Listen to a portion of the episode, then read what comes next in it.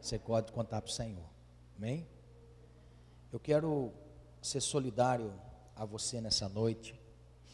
Você que está sofrendo, a você que está passando por um momento difícil, eu quero ser solidário. Você, em cima desta palavra que Deus me deu nessa tarde.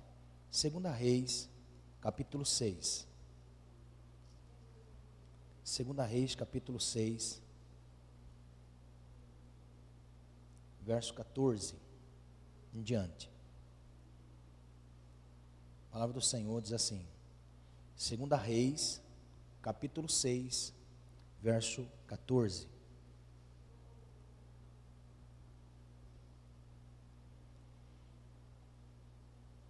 Diz assim: Então enviou para lá cavalos e carros e um grande exército, os quais vieram de noite e cercaram a cidade. E o moço do homem de Deus se levantou muito cedo e saiu.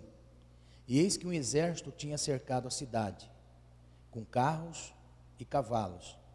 Então o seu moço disse: Ai, meu senhor, que faremos?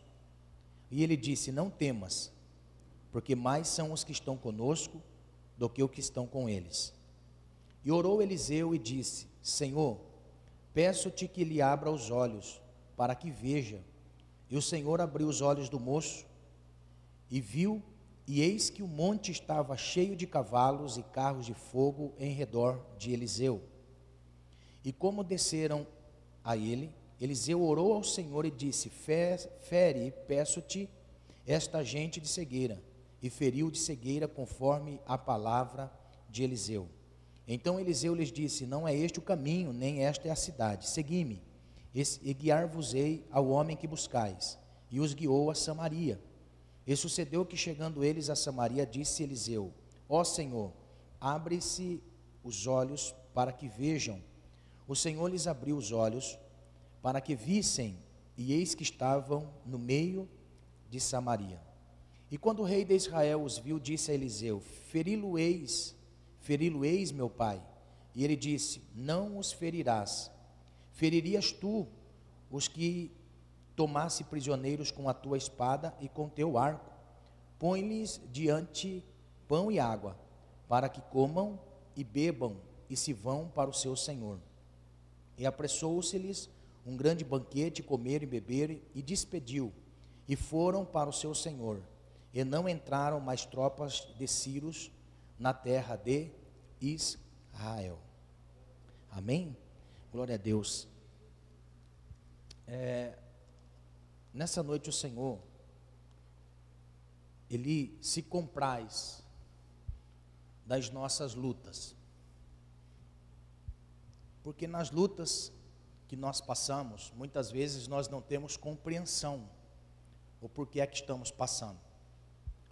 Existe momentos da nossa vida que somos levados a colher aquilo que nós plantamos. E existe momentos da nossa vida que nós somos levados a colher algo que nós não plantamos, mas que outros plantaram. Existe fases da nossa vida em que o Espírito de Deus nos leva para o deserto. E quando o Espírito de Deus leva para o deserto, ele leva para revelar algo, para aprimorar aquilo que nós temos no nosso interior, que é a nossa alma, e uma convicção no nosso espírito. E existem momentos que nós vamos para o deserto. Elias foi para o deserto e pediu a morte, porque ele foi para o deserto. Existem momentos da nossa vida em que nós vivemos eu posso dizer isso porque a nossa fé, a nossa caminhada, ela não se dá apenas em um período, ou seja, eu sirvo ao Senhor por um tempo e depois não mais. Eu sirvo ao Senhor por um determinado tempo e não mais. A nossa vida, a nossa caminhada com o Senhor é para todo sempre, para toda a vida. E quando nós aceitamos a proposta de caminhar na fé e pela fé, caminhar na fé é aquilo que nós temos como princípio básico, crer nas palavras de Jesus. Então, se nós passamos a crer nas palavras de Jesus, estamos andando na fé daquilo que Jesus disse. Então, nós estamos no caminho correto. Jesus é o caminho. E tudo que ele profere para nós, profere para a vida eterna.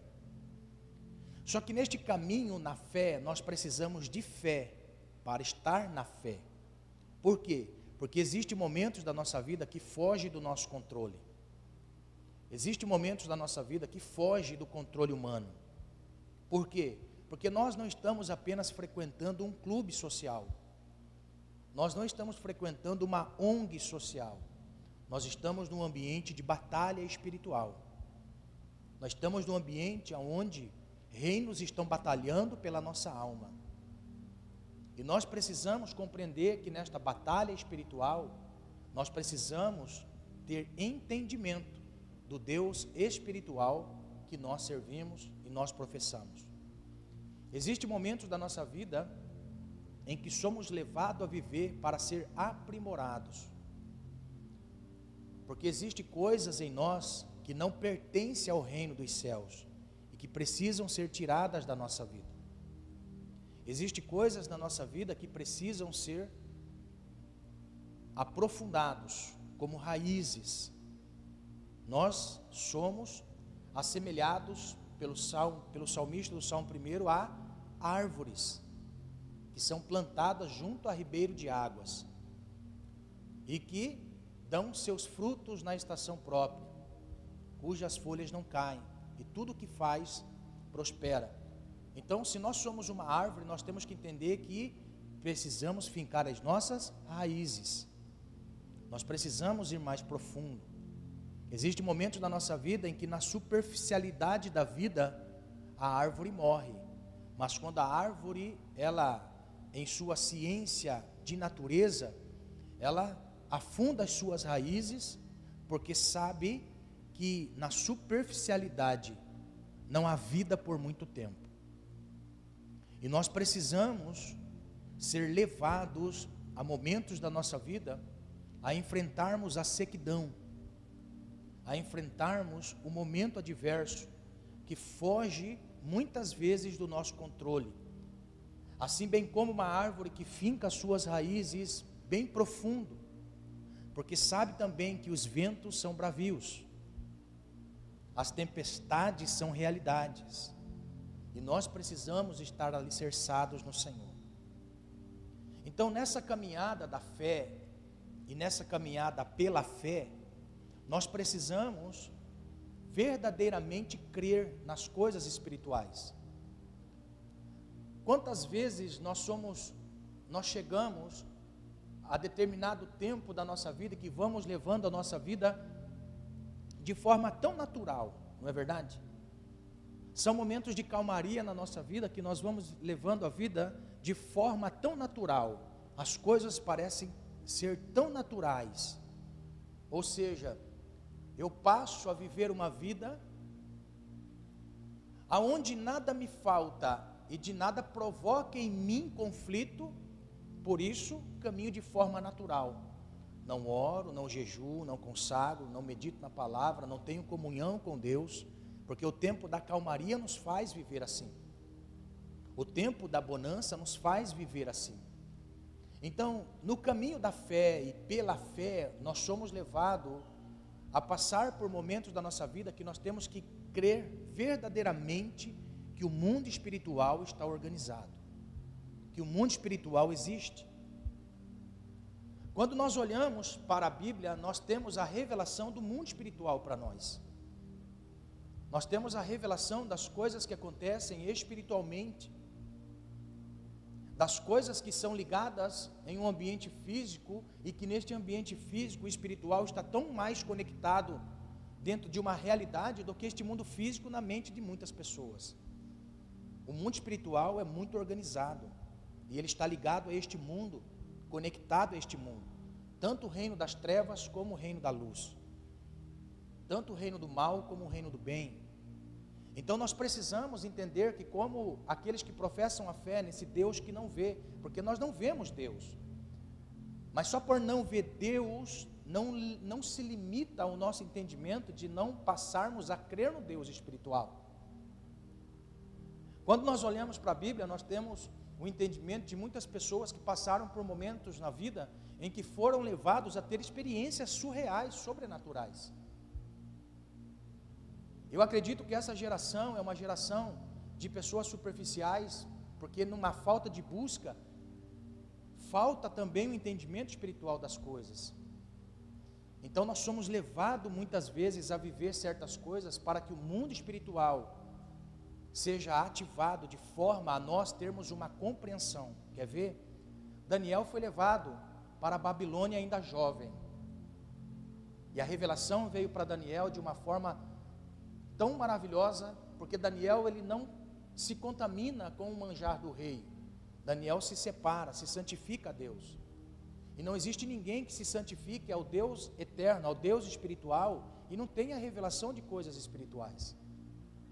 Não existe ninguém que se separe ao Senhor de forma em uma busca de santificação. Não tem como nós dizer que não temos experiências com esse Deus que é espiritual. De uma forma ou de outra, algo espiritual acontece. Daniel foi levado e ele nunca tinha tido uma experiência espiritual com o Senhor. Mas a sua fé não se limitou a não ter experiência espiritual e ele passar a não crer nesse Deus. Pelo contrário, mesmo ele não tendo experiência espiritual, a Bíblia diz que ele foi para a Babilônia, mas ele foi como alguém separado para o Senhor. E lá na Babilônia, a Bíblia diz que ele não se contamina com as coisas que lhe ofereciam, que eram consagradas ao mal, que eram separadas ao mal. Nós podemos entender, Daniel recebeu a mudança do nome, mas não mudou o seu caráter. Sadraque, Mesaque e Abednego, que na realidade não são os seus nomes, o nome deles é Anania, Misael e Azarias. O imperador mudou o nome, mas não mudou o caráter. E é isso que o Senhor espera de nós no meio deste mal que nós estamos vivendo. Deus está permitindo o mal tocar a terra. Deus pode mudar muitas coisas, até o nome de uma enfermidade, de um mal, ou dar até mesmo um mal a uma enfermidade. Mas não pode mudar o nosso caráter. Então, nós podemos entender que quando Daniel vai para a Babilônia, ele, ele não se contamina e se separa. E por se separar, a Bíblia diz que por um passar de tempo, experiências espirituais passam a acontecer. A Bíblia diz que ele se aparta por um tempo de período de oração e separação, em consagração e jejum. E a Bíblia diz que por este passar de tempo de separação, ele diz que iria orar ao Senhor e buscar ao Senhor. E literalmente ele foi buscar e orar ao Senhor. Então, Daniel passa-se o tempo aqui na terra, ele não sabia o que estava acontecendo no céu, na eternidade, no mundo espiritual.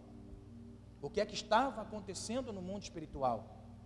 E a Bíblia diz que no 21 dia aparece um ser espiritual para ele, e esse ser espiritual diz assim: Olha, desde o primeiro dia em que você aplicou o seu coração a buscar a Deus, foram ouvidas as suas orações. Aleluia. E eu vim como mensageiro de Deus, como malar, mensageiro. E eu vim, fui impedido pelo rei da Pérsia, ou seja, num simbolismo espiritual, ele estava dizendo que estava acontecendo uma batalha na eternidade, para que o espiritual tocasse a terra em resposta a Daniel, o mal estava impedindo mas ele recebeu reforço para que pudesse tocar a terra com uma mensagem de Deus para Daniel. Nós precisamos sair de uma bolha, de uma bolha que nós entramos muitas vezes, de não crer nas coisas espirituais, somos levados a viver de uma forma formalista, aonde de uma forma tão lógica parece que as coisas acontecem, irmãos, as coisas não acontecem pela lógica, as coisas acontecem movidas pelo mundo espiritual. Quantas pessoas com experiências espirituais, experiências no mundo espiritual, infinitas passagens nós temos com experiências de pessoas que em dado momento da sua vida passaram por experiências. Então o espiritual existe. O espiritual é tão real quanto esta vida física que nós vivemos. E existem lutas que nós passamos, existem momentos que nós passamos da vida em que somos levados para mudança, para aprimoramento, para aperfeiçoamento. Momentos em que nós somos levados, às vezes, ao extremo de uma força humana e até mesmo de um sentimento, onde muitas vezes parece que a única coisa que nós queremos é nos refugiar dentro de um quarto, nos trancar e, e se isolar do mundo. Muitas pessoas dizem: Eu quero colocar um saco nas costas e sumir. Estas coisas são coisas que acontecem no emocional e que todos estão sujeitos. E nós somos levados a viver momentos da nossa vida para nós termos experiências com este Deus que é espiritual. Nós somos levados a viver coisas na nossa vida em que, quando chega o limite do homem, é aí que entra o agir de Deus. Somos levados a viver certos momentos da nossa vida em que o lógico parece que não tem efeito, e quando o lógico não tem efeito, é que o espiritual quer tocar a nossa vida de uma forma diferente. E nós precisamos estar atentos para as coisas espirituais que acontecem à nossa volta. Então, nesta noite, eu, eu posso dizer que Deus tem uma palavra para nós. Deus tem uma palavra de direção para nós, de direcionamento para nós, não só para aqueles que estão aqui, mas para aqueles que estão pela internet. O Senhor quer trazer uma palavra para nós de direcionamento, de, de uma compreensão de que o mundo espiritual é real, de que o mundo espiritual é tão real quanto o mundo físico, de que as nossas lutas não são lutas apenas físicas, são lutas espirituais. Nós podemos dizer que todo, toda a palavra de Deus inspira-nos a entender o mundo espiritual, e quando nós olhamos para a palavra de Deus, se nós tivéssemos no tempo deles, talvez que talvez não seria nós que seríamos pessoas que iriam ser vacilantes quanto à coisa espiritual. Será que nós conseguiríamos discernir as coisas como eles discernem e transmite para nós numa luz de verdade, que é a palavra, para nós sermos impulsionados a viver no Senhor? Será que a luz que eles transmitem para nós em uma experiência de vida consegue trazer luz para as nossas lutas, para as nossas batalhas? É isso que é tirar o escrito do papel e colocar na nossa vida. É por isso que a palavra de Deus é espírito e vida, e ela é escrita num papel, transcende o papel e toca a nossa vida, quando nós assim entendemos que é o meio que o Espírito de Deus tem para vencer-nos. Porque, irmãos, o que o Espírito quer fazer em nós, ele quer nos vencer. O convencimento que ele traz a nós que é o princípio do ministério do Espírito, é nos convencer do juízo do pecado e da justiça. O ministério do Espírito de Deus é esse. O ministério do Espírito Santo é nos convencer. Por isso que o símbolo que ele que recebe pela palavra de Deus é o símbolo da espada. Porque é a espada que tem que nos vencer. Aleluia. Como é que nas batalhas no mundo medieval o inimigo era vencido? É quando ele era atingido pela espada, atingido pela lança, atingido pela flecha. O mundo medieval dos tempos bíblicos nos ensina que quando o perdedor era vencido, ele era degolado. O que aconteceu com Golias? Golias foi degolado por uma espada. Então, o ministério do Espírito Santo é o ministério de convencimento. E a ilustração da ferramenta usada para nos vencer a espada. Então, a luz da palavra que está no papel aqui, ela tem que fazer vida em nós, no nosso espírito. O nosso espírito tem que ser confrontado pela palavra para nós sermos vencidos. Aleluia! E o que precisa hoje ter esta compreensão é que o Espírito quer nos vencer pela palavra. Aleluia! O Espírito de Deus quer nos vencer pela palavra. Por isso que a espada do Espírito é a palavra de Deus. Então a palavra de Deus quer nos fazer entender que o consolo há quando nós entendemos que as nossas guerras são espirituais. A nossa vitória está em crer que as nossas batalhas são espirituais em que as nossas mazelas, os nossos desertos, as nossas tempestades, é a palavra. O que, que Jesus disse para Pedro no momento de adversidade em meio ao mar? Pedro estava balançando dentro do barco, mas quando ele olha Jesus andando por cima das águas, o que, que ele diz? Quando Jesus se aproxima, mestre, se és tu mesmo, manda-me ir ter contigo. Por quê? Porque há poder na sua palavra. A sua palavra me convence. Aleluia! Aleluia! Então é pela palavra que o Senhor nesta noite ele quer trazer a nós que as nossas lutas e mazelas, dificuldades, batalhas já são vencidas espiritualmente. E as nossas batalhas espirituais nasce em nós uma convicção. Convicção. Quando o nosso espírito tem convicção, Irmãos, quando o nosso espírito tem a convicção dada pelo Espírito de Deus, as nossas emoções são vencidas. Você já percebeu que quando nós estamos passando pela batalha, o que vem nos nossos olhos? Lágrima, choro. Mas você já percebeu que pelo choro que nós temos, não muda nada, só muda quando nós passamos a compreender a batalha espiritual, e nessa batalha espiritual, o meu espírito convicto passa a orar ao Senhor, passa a consagrar em jejum ao Senhor, passa a viver uma vida devota ao Senhor, em comunhão ao Senhor. As minhas convicções são maiores que as minhas emoções, então as minhas lágrimas são contidas por uma convicção que nasce. Então a Bíblia diz para nós nesse texto de 2 Reis, e é em cima desta desta palavra que o Senhor nos ensina nessa noite, enxergando as nossas lutas com os olhos espirituais. Enxergando as nossas lutas com os olhos espirituais.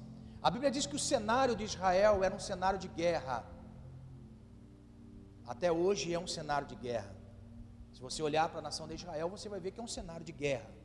A nação de Israel de pé, para nós, é um estado de alerta, por quê? porque a qualquer momento eles entram em guerra. Então, naquele tempo era um tempo de guerra. Só que olha o que acontecia. A Bíblia diz que o rei da Síria levanta-se contra Israel por várias vezes. E por várias vezes o rei de Israel dá ordens aos seus comandantes de batalha para irem cercar a Israel. Então a Bíblia mostra para nós que o rei nos mandados que dava a seus combatentes, eles até iam para o enfrentamento contra Israel.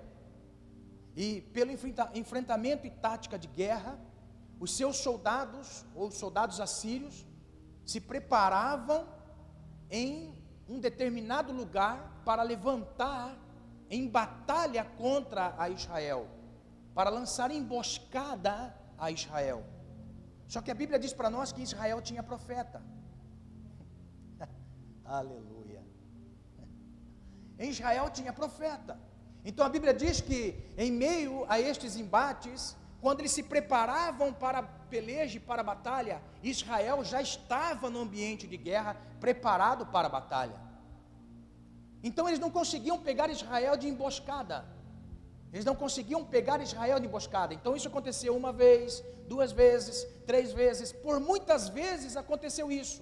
Então os versos que antecedem ao verso 14 é o embate do rei da Síria com os comandantes que ele enviava.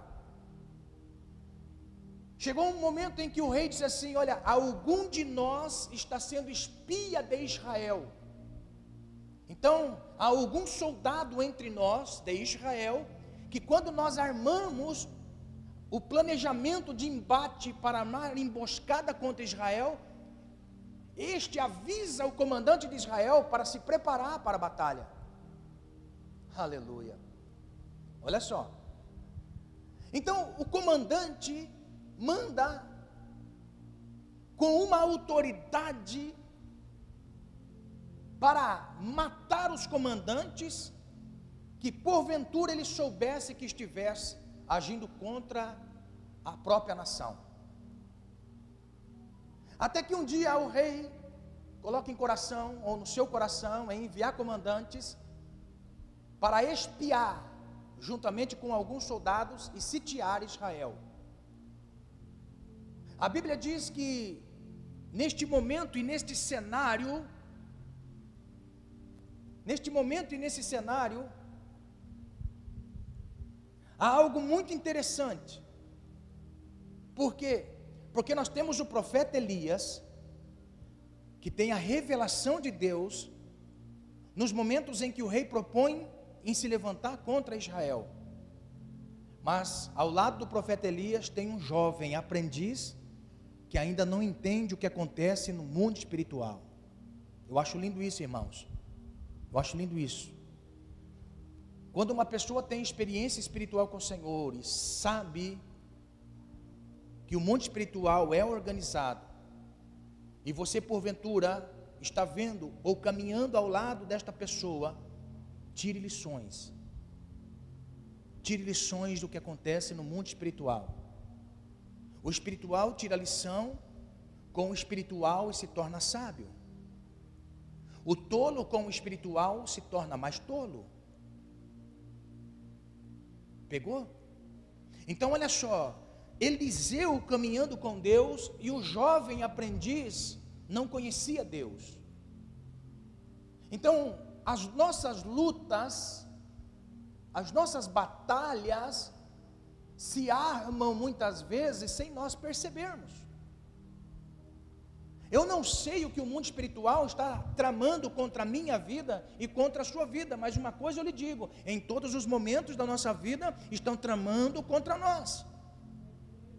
O mundo espiritual está organizadíssimo, lutando contra aquilo que nós temos de fé para nos tirar do caminho da fé.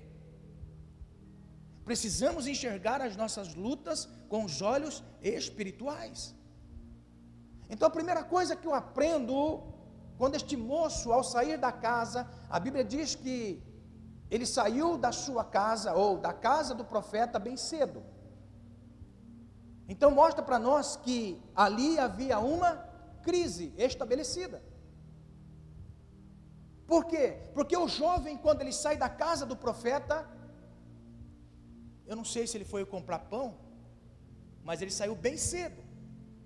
Então, quando ele saiu cedo, andando pelas trilhas de Israel, ele vê um exército aparelhado, preparado para invadir Israel. Então, note, os olhos daquele moço, os olhos físicos do moço, estavam contemplando uma crise.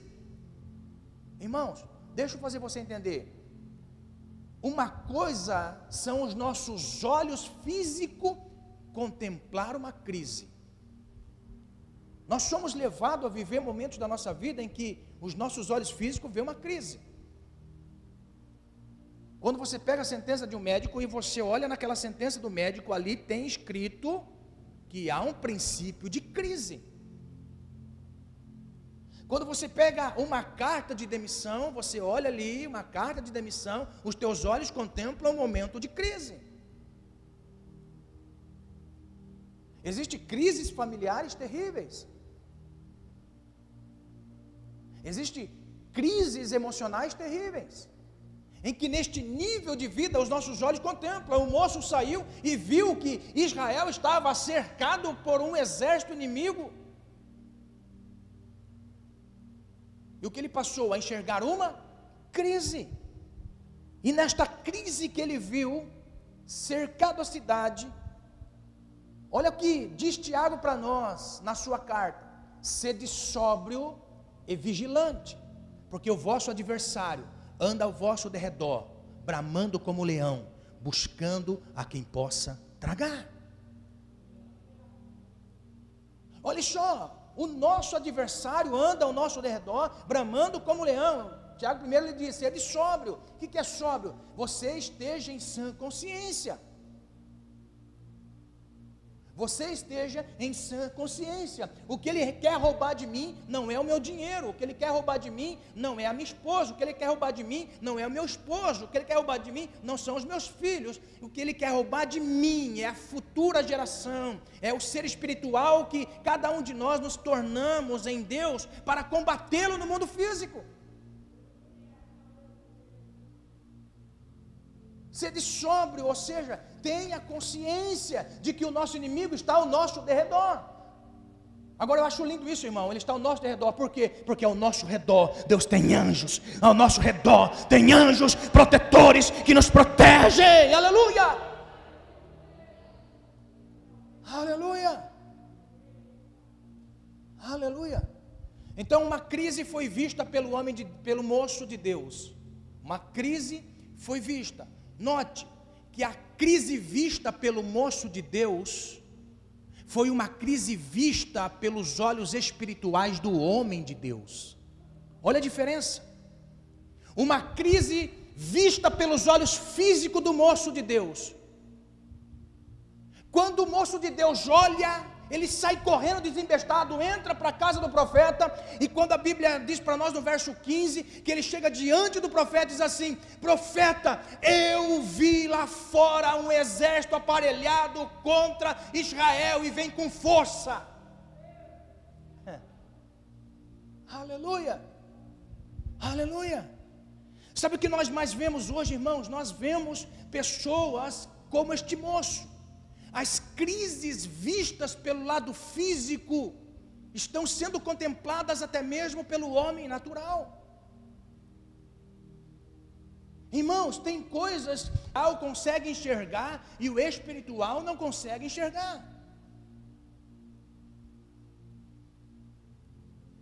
Eu entrei numa loja uma, um tempo atrás, um, um, num estabelecimento, e eu paguei esperando retirar. O rapaz veio para mim, ô Fernando, tá bom? Bom. Tá esperando aí para tirar o. Tô, tô esperando aí. Então, não, rapaz, que coisa não. Que nós estamos passando, hein? Feio mesmo, hein? Muito feio, não. Nossa, mas ainda bem que a igreja está orando, né? Ainda bem que a igreja está orando, hein? Eu falei assim: é, é, a igreja está orando. O moço está falando assim: a coisa está feia, a crise está feia, é, mas tem gente orando. Falei, tem gente orando.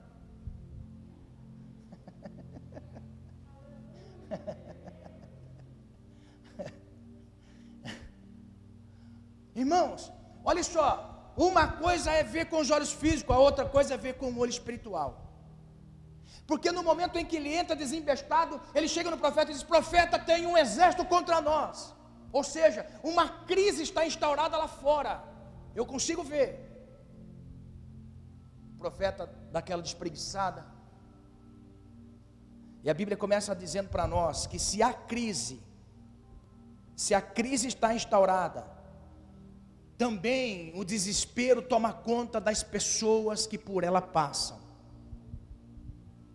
A crise está instaurada, a crise está feia, ferrenha. O desespero veio. Veio. O momento desesperador veio. Mas olha só, mesmo em meio à crise que os nossos olhos veem, o espiritual sabe o que é que está realmente acontecendo. E realmente ele sabe o que está acontecendo ele vai dizer o que para o moço de Deus? Eu acho lindo isso, irmãos, eu acho lindo isso. Porque momentos da nossa vida é desesperador. Mas por um lado nós estamos aprendendo. Nós estamos aprendendo com o mal e nós temos aprende, estamos aprendendo com o bem. Amém? Aleluia. O espiritual, ele diz assim: calma, Momento de desespero, viu a crise, momento do desespero. Calma, calma. Mas profeta, tem um monte de gente lá atrás, tem um monte de gente lá fora, profeta. Calma. Muito mais são os que estão conosco do que os que estão com eles. Muito mais são os que estão conosco do que aqueles que estão com eles. Então o profeta, naquele momento, sabia que ele estava preparado para enfrentar aquele momento, por quê? Porque ele não via com os olhos físicos, ele via com os olhos espirituais.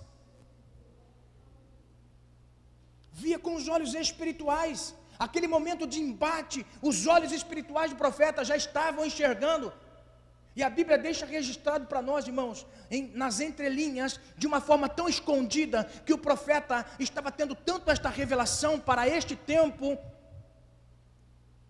que a Bíblia diz que o profeta diz para Deus: olha só que interessante, irmãos, isso aqui é maravilhoso, igreja do Senhor. Nós precisamos que Deus abra os olhos dos crentes. Amados intercessores, que são companheiros da oração, louva a Deus pela vida de vocês. São companheiros da oração em batalha de oração.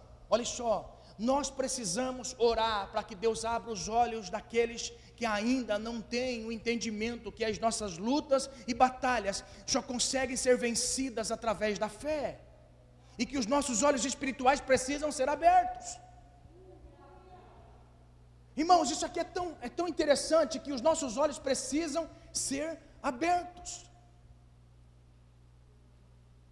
A Bíblia mostra para nós que o profeta vai dizer assim: Deus, abra os olhos do moço para que ele veja quem é que está conosco.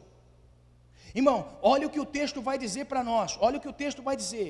Deus está sempre conosco, porque maior é o que está conosco do que aquele que está no mundo. Então, e orou Eliseu e disse: Senhor, peço-te que lhe abra os olhos para que veja. Verso 6. Não, verso 17. E o Senhor abriu os olhos do moço e viu. Agora olha só. E eis que o monte estava cheio de carros e cavalos de fogo. Agora olha só. Em redor de Eliseu.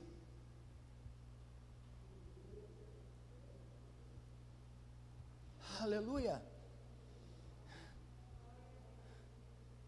Estava ao lado de Eliseu, carros e cavaleiros de fogo.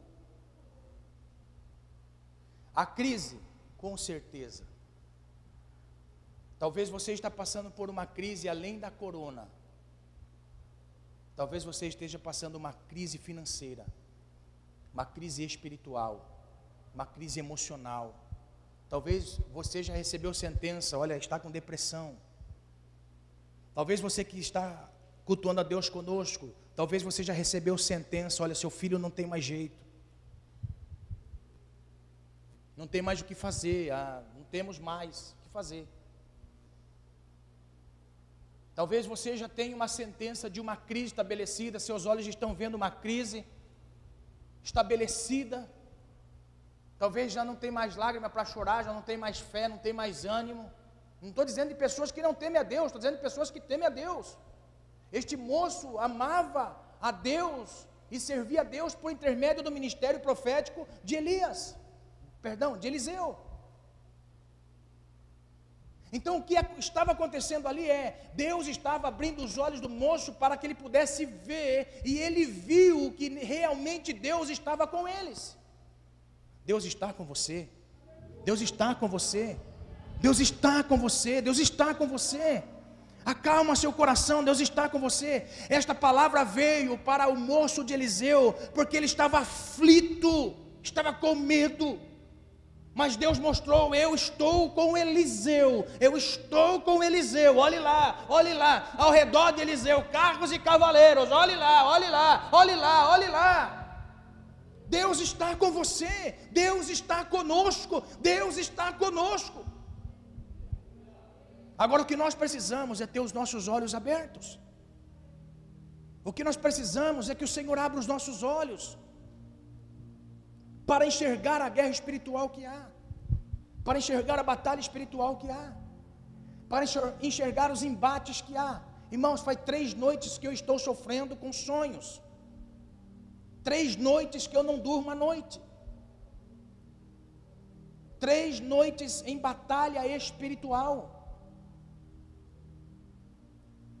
três noites batalhando espiritual. A Sabrina, a Sabrina, outro dia seguinte, ela falou: Nossa, mas você falou essa noite.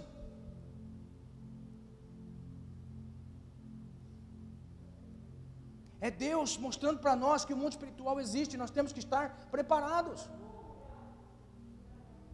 Nós temos que estar preparados.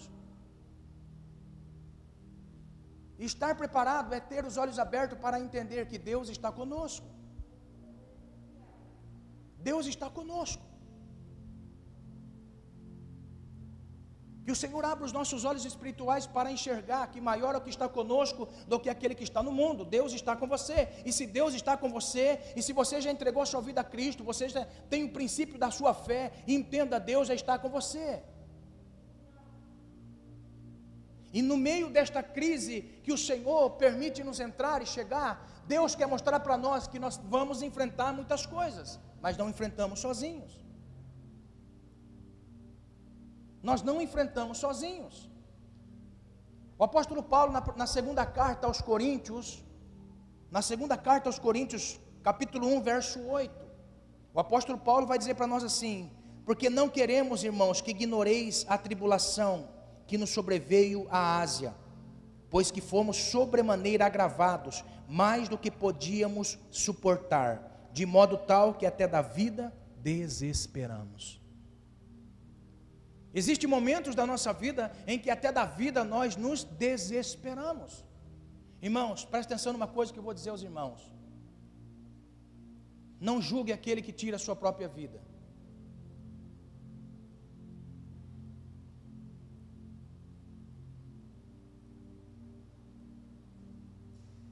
Por quê, pastor? Porque quem tira a sua própria vida não quer morrer. Quem tira a sua própria vida quer matar aquilo que está lhe matando. Sabia? Antes de sermos espirituais, somos emocionais e físicos. Quando passamos pelas lutas e batalhas que a vida nos apresenta, a emoção está abalada, traições, perseguições, inimizades, guerra espiritual para a sua própria salvação, aquelas batalhas que são você e você. Quando uma pessoa, pessoa chega a ponto de tirar a sua vida, ele não quer morrer, ele quer matar aquilo que está lhe matando. Quando Paulo está entrando na Ásia, a Bíblia diz que a tribulação foi tamanha e o momento de perseguição foi tamanho que naquele momento em que eles estavam passando aquilo, ele diz assim: "Não despreze a tribulação que aconteceu conosco na Ásia". Porque foi uma tribulação tamanha, tamanha, tamanha que até da vida nós nos desesperamos. Ou seja, Paulo estava dizendo: chegou o fim. Agora é a hora da morte. Então, nesse grau de desespero, neste grau, veio Deus para o moço do profeta e disse: Abra-se os seus olhos e veja quem é que está contigo. Aleluia. Nós precisamos ter consciência de que o reino espiritual é realidade. E se você está passando por esse embate espiritual, eu posso dizer para você com convicções que o Senhor abra os seus olhos espirituais para enxergar que Deus está com você. Que Deus está com você. E nós estamos com você. Aleluia. Você não está sozinho na tribulação, você não está sozinho no momento da crise, você não está sozinho, Deus está com você e nós estamos com você. Momento da crise é momento que nós temos a nossa visão aberta. Irmãos, é tão interessante isso, que naquele momento em que Eliseu diz para Deus abrir os olhos do moço, ele também vai orar para Deus fechar os olhos dos inimigos. Olha que interessante. A mesma maneira que Deus abriu os olhos do moço, fechou os olhos do inimigo. Ou seja, são circunstâncias e momentos que perde força contra as nossas vidas. Talvez você já passou por um momento, olha só, você passou por um embate terrível na vida num dia. mas você confiou no Senhor, creu que maior é o que está com você do que aquele que está no mundo. E que naquele momento em que você orava e buscava ao Senhor, eu não sei se foi no dia seguinte ou se foi dois, três dias depois, mas aconteceu daquele mal que se levantou, de repente se dissipar. Sabe o que aconteceu? O mundo espiritual organizou-se e respondeu à sua oração. Aleluia. Você já percebeu que existem momentos na nossa vida que parece que o barco vai virar, mas que passar do tempo, de repente, parece que perde força. Quando Eliseu pediu, abre os olhos desse moço aqui e fecha os olhos daqueles lá.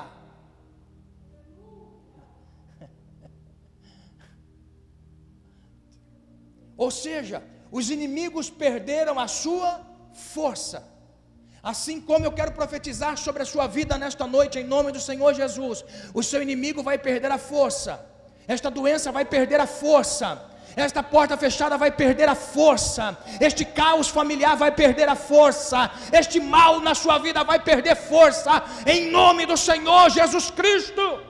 Senhor, que diminua de tamanho este caroço. Receba agora a cura do Senhor em nome do Senhor Jesus. Que diminua de tamanho esse caroço. Que diminua a intensidade desta tentação para colocar em depressão. Que diminua de tamanho esta perseguição. Que diminua de tamanho em nome do Senhor Jesus Cristo. E que perca a força e a intensidade para te destruir deste inimigo feroz que vem contra a sua vida. Em nome de Jesus. Aleluia.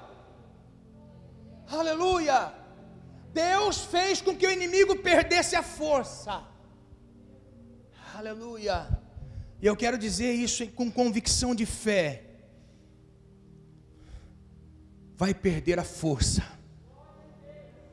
Irmãos, o inimigo perdeu tanta força, tanta força, tanta força. Sabe o que aconteceu? Ó, o texto que se segue no verso 18, verso 19, verso 20 em diante o inimigo perdeu tanta força que o profeta Eliseu chega perto deles, talvez ele fale assim: "Dê sua mão, vou te guiar".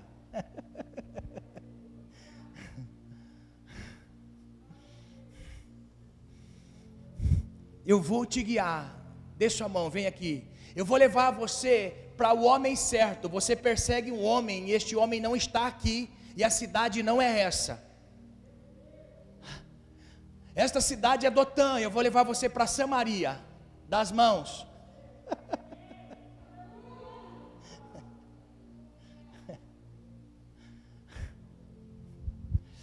Meu Deus, esse texto é muito espiritual, mas também é tão simples.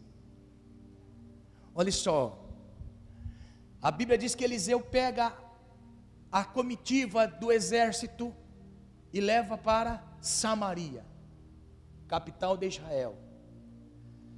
Quando leva para Samaria, leva para o rei. E diz assim: Rei, está aqui o inimigo. Quando o rei olha aquela, aqueles soldados que estavam no local, ele diz assim: que é para fazer? Tirar a espada e matar? Ah, ah. Com o inimigo não se faz assim. O inimigo faz sentar na mesa.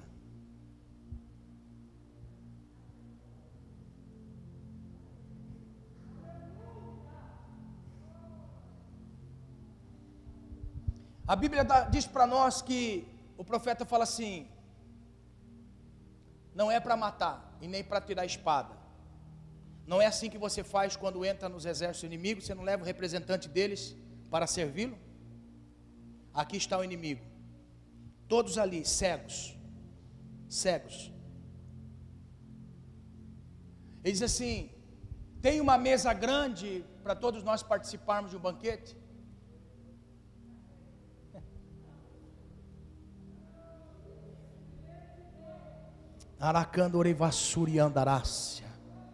Nenhuma ferramenta preparada contra ti prevalecerá.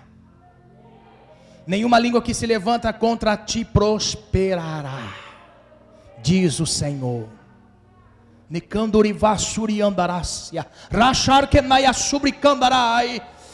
Aleluia, aleluia, aleluia. Deus vai preparar uma mesa no deserto. Deserto fala de banquete. A Bíblia diz que o profeta pergunta: prepare para eles o que comer. Então, enquanto ele estava indo preparar o que comer, Eliseu fez assim: Senhor, abre agora os olhos do moço para que veja. Ó, então a Bíblia diz que todo exército agora voltou à visão. Quando eles voltam à visão, estão num, naquele momento de embate. Nosso inimigo, vamos morrer. Eliseu fala assim: vai não, nós vamos pa participar de um banquete. Sabe o que eu quero dizer nessa palavra? Deus mostra para nós que os nossos inimigos, eu há parentes, os nossos inimigos não são físicos. Não é a porta que fechou. Porque o seu patrão te mandou embora. O mal do acidente do trânsito não foi a pessoa do carro que bateu. Não foi o fulano que atropelou. Não foi o fulano que matou.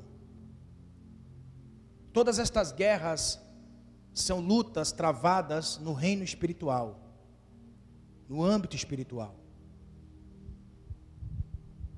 O que Deus está dizendo para nós é que existe momentos da nossa vida que sai fora do controle, mas Ele mostrou para nós que tem como fazer com que os nossos inimigos diminuam de intensidade.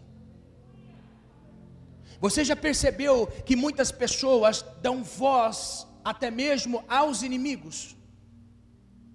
Ixi, não vai conseguir, não adianta. Não adianta, não adianta, não adianta. Para, para, para, para, para. para.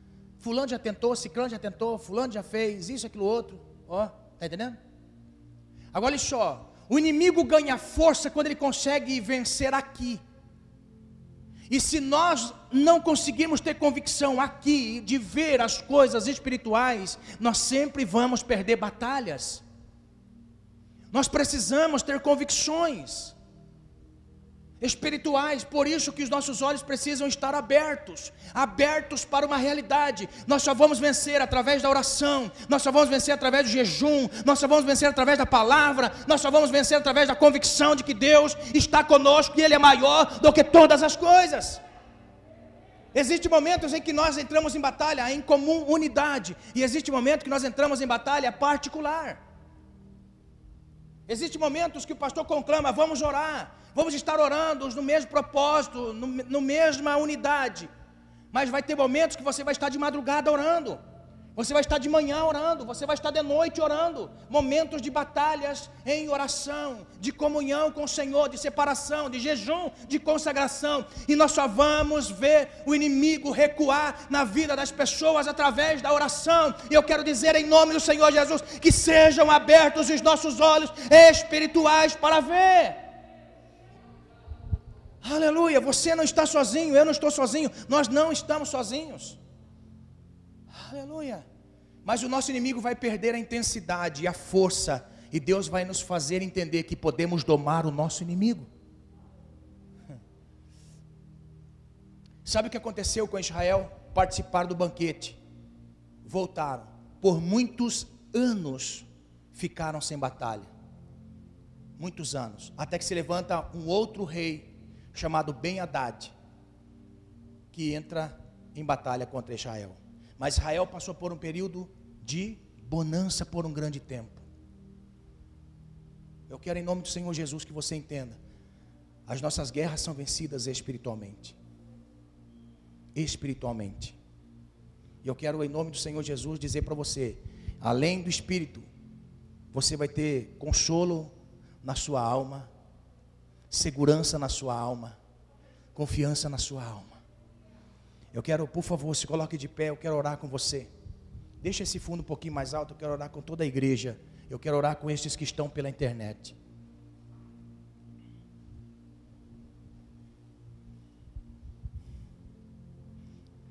Momento de crise momento de confiar no Senhor. Momento de crise é momento de confiar no Senhor. Momento de nós batalharmos espiritualmente. Talvez nas suas madrugadas Deus vai falar com você uma mensagem profética para toda a igreja. Olha a intensidade da oração. Talvez você vai estar orando, buscando a face de Deus, e Deus vai mostrar uma direção para a congregação. Deus vai mostrar uma direção para a sua família. Deus vai mostrar uma direção. Irmãos, eu, que, eu creio piamente que Deus mostra em revelação, quando nós estamos buscando ao Senhor, Ele mostra uma direção. Ele envia você na porta que vai se abrir para você. Ele envia um médico quando você vai fazer aquela cirurgia. Pega essa revelação. Deus envia um médico correto.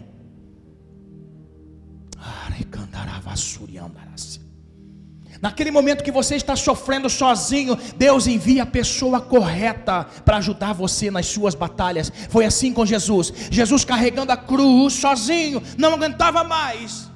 Quem estava por perto? Sirineu, homem longe, que morava longe. Aí veio Deus e colocou aquele homem que morava longe do lado de Jesus para dizer assim: quando você não tiver consolo de pessoas que estão à sua volta, Deus vai trazer de longe. Aleluia! Aleluia! Em nome de Jesus, entenda: você não está sozinho, você não está sozinha. Existem pessoas que estão batalhando as suas causas, existem pessoas que estão batalhando as suas dificuldades, junto com você, talvez distante, mas junto com você, em espírito. Aleluia! Nerekandaravassuri andarai.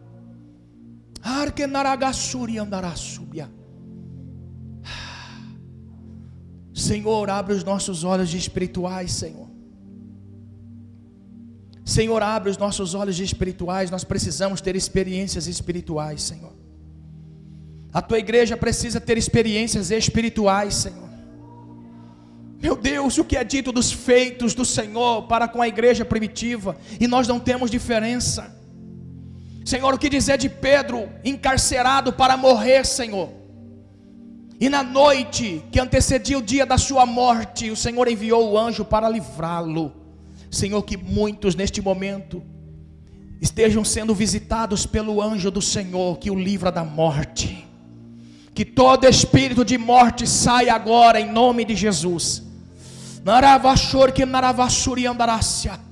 Esta pessoa que está na biqueira, Senhor Deus, em nome de Jesus, visita o Reginaldo, do qual o Senhor me fez sofrer em oração por este moço.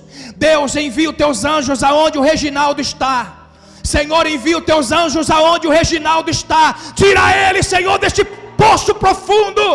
Senhor, em nome de Jesus, Pai, abre os olhos do Reginaldo, em nome do Senhor Jesus Cristo.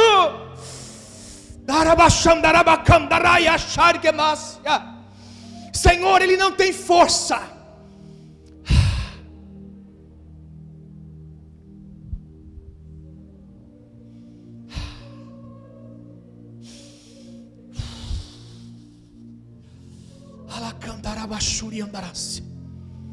Todos os demônios que o prendem nas drogas, agora, em nome de Jesus, batem retirada. Em nome de Jesus.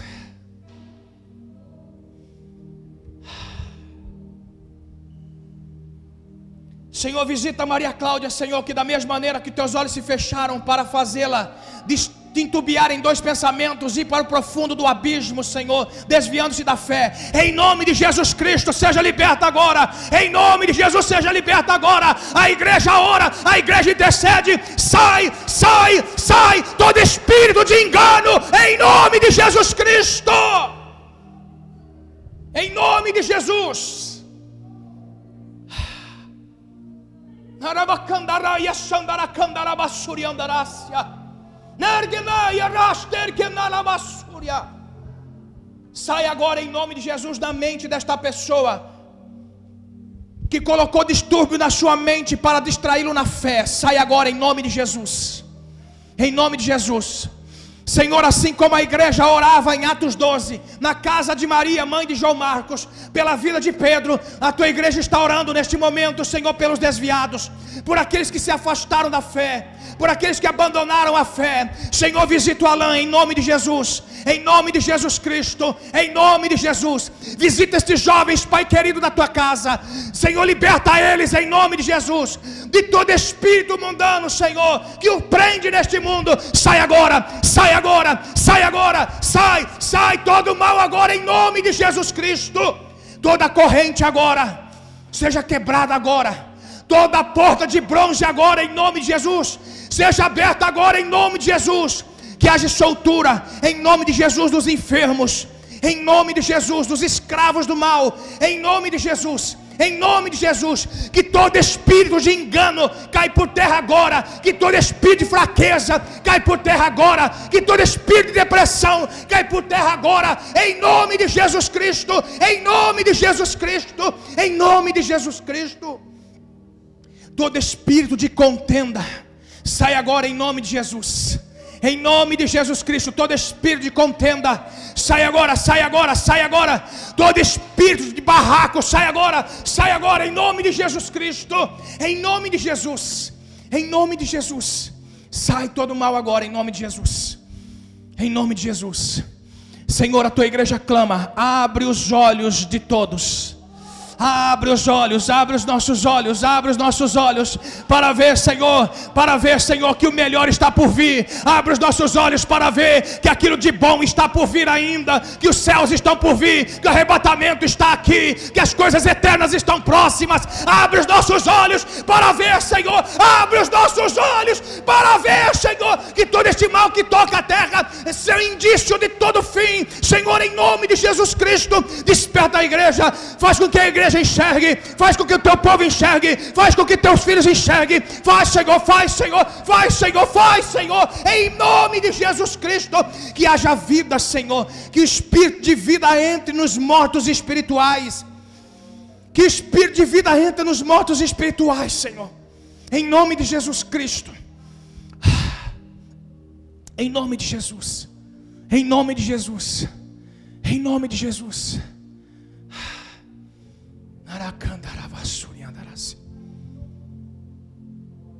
Em nome de Jesus Cristo, nos faça enxergar, Senhor.